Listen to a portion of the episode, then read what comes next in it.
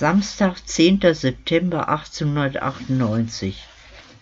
Bei Sonnenaufgang versammelten sich die Müller am Altrhein, um mit ihrer Suchaktion zu beginnen. Ilse Gutmann war auch zur Stelle und hatte ihre Nachbarin, die Metzgersfrau Hildegard Kröll, mitgebracht. Frau Kröll hatte in ihrem Leben schon viel Blut fließen sehen, auch wenn es nur Tierblut war, und war nicht so leicht zu erschüttern. Die Frauen waren bewaffnet mit Eimern, Putzlappen, Bürsten und Scheuersand. Philipp Schrepfer trat zu ihnen. Ich bringe euch noch rüber und zeige euch, an welchen Stellen ihr besonders aufpassen müsst. Ihr wisst ja, in einer Mühle kann schnell was passieren. Dann suche ich mit dem Peter die Insel ab. Ich schaue zwischendurch mal bei euch vorbei. Was die Männer für Gedehns mache, ich so ein bisschen Blut, sagte Frau Gutmann. Die Kerle sind aber auch zu gar nichts zu gebrauche. Außer für gewisse Stunde, lachte Frau Kröll. Es klingelte bei Schäfers an der Haustür, und sofort sprang Margarete auf und öffnete, so wie sie es schon seit 24 Stunden bei jedem Klingelzeichen tat, immer in der Hoffnung, dass es vielleicht eine Nachricht von ihrem Gatten gäbe.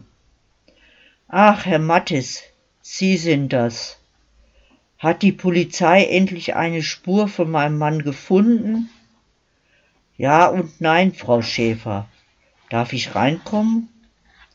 Frau Schäfer führte den Gendarmen ins Esszimmer, wo Luzi und Jean genauso bang wie die Mutter auf Neuigkeiten warteten. Wir haben eine Depesche vom Gendarmerieposten in Castell erhalten, berichtete Mattes. Bei der Bastion von Schönborn ist ein Narren angetrieben. Es könnte sich um den Narren ihres Mannes handeln. Um Gottes Willen, flüsterte Marga. Das muss nichts Schlimmes bedeuten, Frau Schäfer. Es könnte uns sogar weiterhelfen. Immerhin wissen wir jetzt, in welche Richtung Ihr Mann unterwegs war. Was wollte er denn in Kastell? murmelte Luzi. Ich bin auf dem Weg dorthin, erklärte der Gendarm. Haben Sie vielleicht eine Fotografie neueren Datums, das den Vermissten möglichst deutlich zeigt? Dann können wir vor Ort nachforschen. Luzi holte aus der Schublade des Vertikos ein Bild hervor, das vor zwei Jahren anlässlich der Konfirmation ihres Bruders Stefan entstanden war. Es zeigte eine glückliche Familie. Sie bekommen es selbstverständlich zurück, versicherte Mattes und steckte das Foto ein. Jemand müsste mich begleiten, um den Narren zu identifizieren. Außerdem haben die Kollegen in Castell noch ein paar Fragen. Na klar, ich komme mit, meldete sich Jean sofort. Kannst du reiten? Der Müllerbursche verdeinte. Dann nehmen wir das Ruderboot, entschied der Gendarm. Man erwartet uns um zehn Uhr. Das schaffen wir bequem. Auf dem Heimweg hängen wir uns an einen Schleppkahn an. Er ist ertrunken, schluchzte Margarete Schäfer plötzlich. Er kann ja nicht schwimmen. Er wollte es lernen, sagte Jean. Zwei Männer warteten am Kasteller Ufer neben dem gestrandeten Nachen auf die Ginsheimer. Der eine hatte die gleiche Uniform an wie Mattes, gehörte also ebenfalls dem großherzoglichen Gendarmeriekorps an.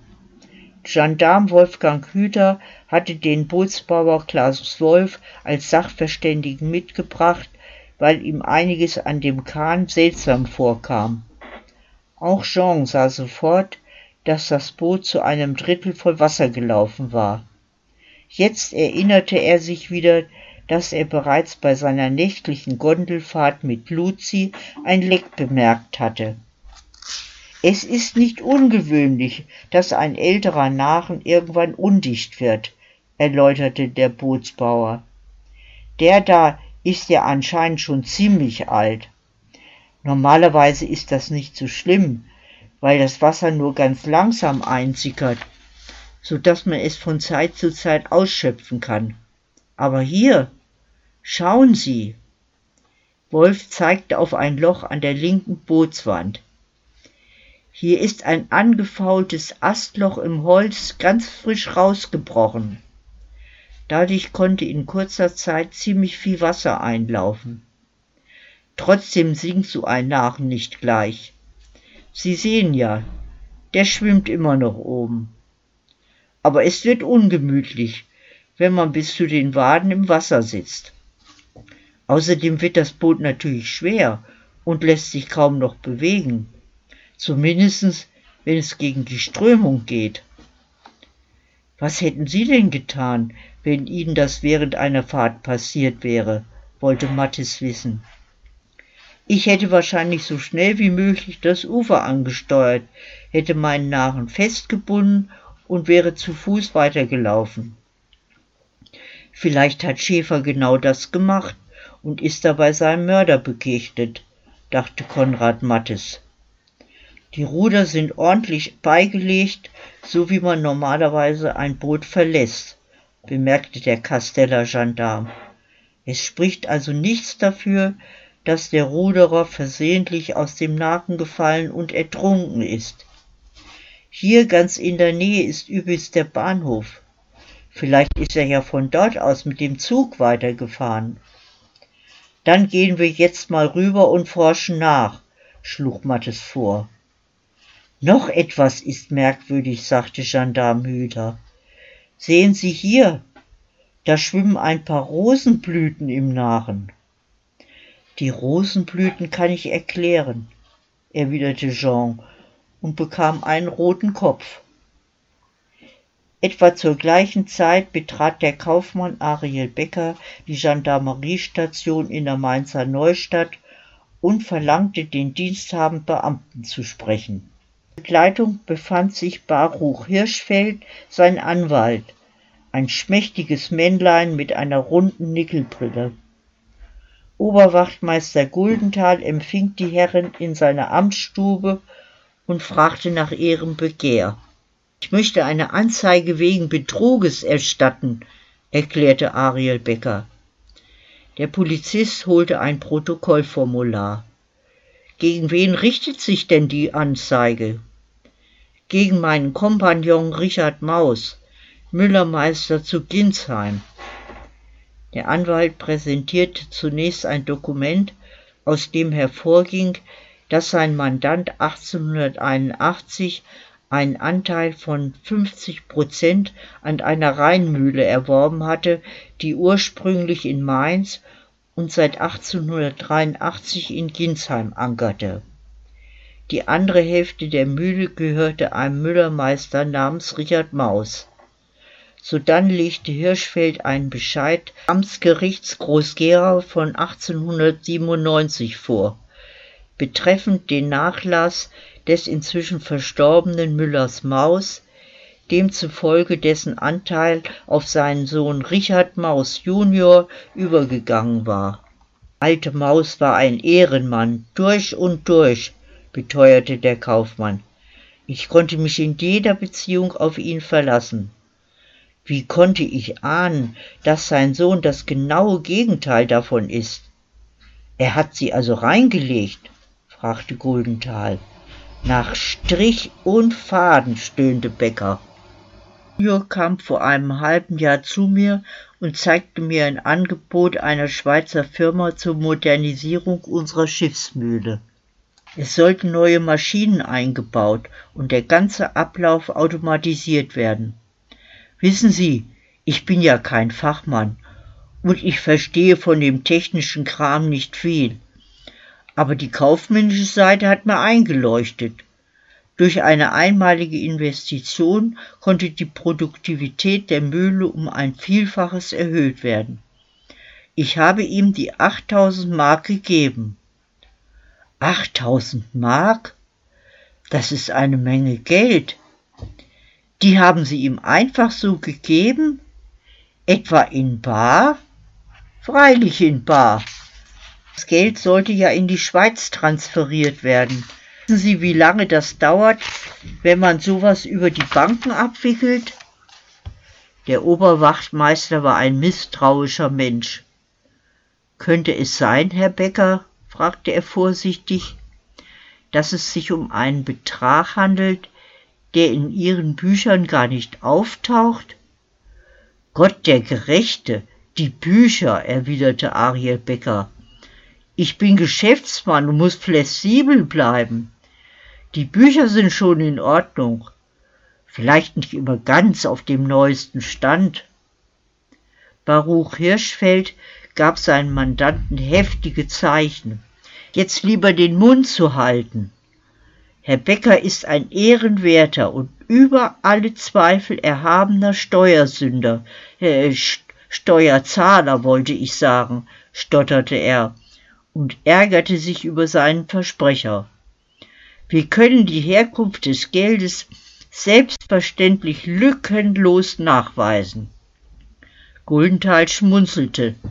Na ja, das ist ja auch eigentlich nicht mein Ressort. Wie ging es dann weiter? Im Juli ist zum ersten Mal die Zahlung meines monatlichen Anteils ausgeblieben, erzählte Becker. Der Herr Maus kam zu mir und hat mir erklärt, dass die Mühle momentan wegen der Umbauten stillstehen würde. Das hat mir noch eingeleuchtet. Im August hat er mir erzählt, es gebe noch ein paar Anlaufschwierigkeiten und ich müsse mich noch ein bisschen gedulden. Auch das habe ich noch hingenommen. Als ich dann in der Zeitung von einem rätselhaften Todesfall auf einer Ginsheimer Schiffsmühle gelesen habe, war ich dann doch etwas beunruhigt und dachte, ich sollte mir die Sache mal vor Ort ansehen. Der Polizist wunderte sich, dass der clevere Kaufmann so lange gebraucht hatte, um die Lunte zu riechen, aber er sagte nichts. Vorgestern war ich dort und habe den Müllermeister Maus nicht angetroffen, fuhr Becker fort. Allerdings konnte ich mich davon überzeugen, dass die angeblich längst eingebauten modernen Maschinen gar nicht existierten. Im Gegenteil, die Mühle ist total heruntergekommen und die Mühlburschen haben mir bestätigt, dass die Auftragslage miserabel sei. Sie vermuten also, dass der Müller ihr Geld veruntreut hat, fasste Ernst Guldenthal zusammen. Das ist ein schwerwiegender Vorwurf. Wir werden den Richard Maus dazu befragen. Befragen? Verhaften müssen Sie ihn. So schnell geht das nicht, Herr Becker. Kinsheim liegt nicht in unserem Bezirk. Da müssen wir die Ortspolizei um Amtshilfe bitten. Den Haftbefehl kann nur ein Richter ausstellen. Aber wenn sich Ihr Vorwurf bestätigt, können wir ihn vorläufig festnehmen. Dann tun Sie das, sonst haut er womöglich noch mit meinem Geld ab. Der Oberwachtmeister ging zu dem Dienstplan, der an der Wand hing. Ich werde mich zusammen mit Gendarm Kalweit gleich am Montag drum kümmern, versprach er. Und was den Verdacht der Steuerhinterziehung betrifft, da werde ich wohl den Herrn von der Finanzverwaltung einen Hinweis geben müssen. Der Anwalt wurde blass. Jean folgte den beiden Gendarmen nur widerwillig zum Casteller Bahnhof. Das bringt doch nichts, dachte Jean. Warum hätte sein Meister gestern früh in einen Zug steigen sollen? Sie wollten doch zusammen feiern. Im Stationsgebäude langweilte sich eine Handvoll Bahnbeamter. Sowohl der Schaffner als auch der Mann hinter dem Fahrkartenschalter bestätigten, dass sie auch gestern Morgen Dienst gehabt hätten. Mattes zeigte ihnen das Foto, aber keiner von beiden konnte sich an den Müller erinnern. Hier ist ja jetzt kaum noch was los, erzählte der Schaffner. Ja, früher, als noch das Trajektboot über den Rhein verkehrte. Da war viel Betrieb. Jeder, der nach Mainz wollte, musste hier umsteigen. Aber nachdem die Eisenbahnbrücke fertig war, ist es hier ziemlich ruhig geworden. Ich habe gestern früh nur wenige Fahrkarten verkauft, bestätigte sein Kollege. Zwei Leute wollten nach Wiesbaden, ein paar Fahrgäste zu kleineren Stationen, Flörsheim oder Eddersheim. Ein Ehepaar hat nach Frankfurt gelöst. Ein einzelner Herr wollte auch nach Frankfurt, aber der sah ganz anders aus. Was sagten Sie? Ein Müller in Arbeitskleidung? Mit nassen Beinen? Das wäre mir aufgefallen. Einige, die hier aussteigen, fahren mit der Pferdebahn über die neue Straßenbrücke nach Mainz weiter, ergänzte der Schaffner. Das wäre eventuell noch eine Möglichkeit. Befragte man auch noch das Personal der Pferdebahn, die vor dem Stationsgebäude hielt, mit dem gleichen negativen Ergebnis. Jean spürte wieder ein beklemmendes Gefühl in sich aufsteigen. Er wusste nicht, was er Lucie und ihrer Mutter erzählen sollte.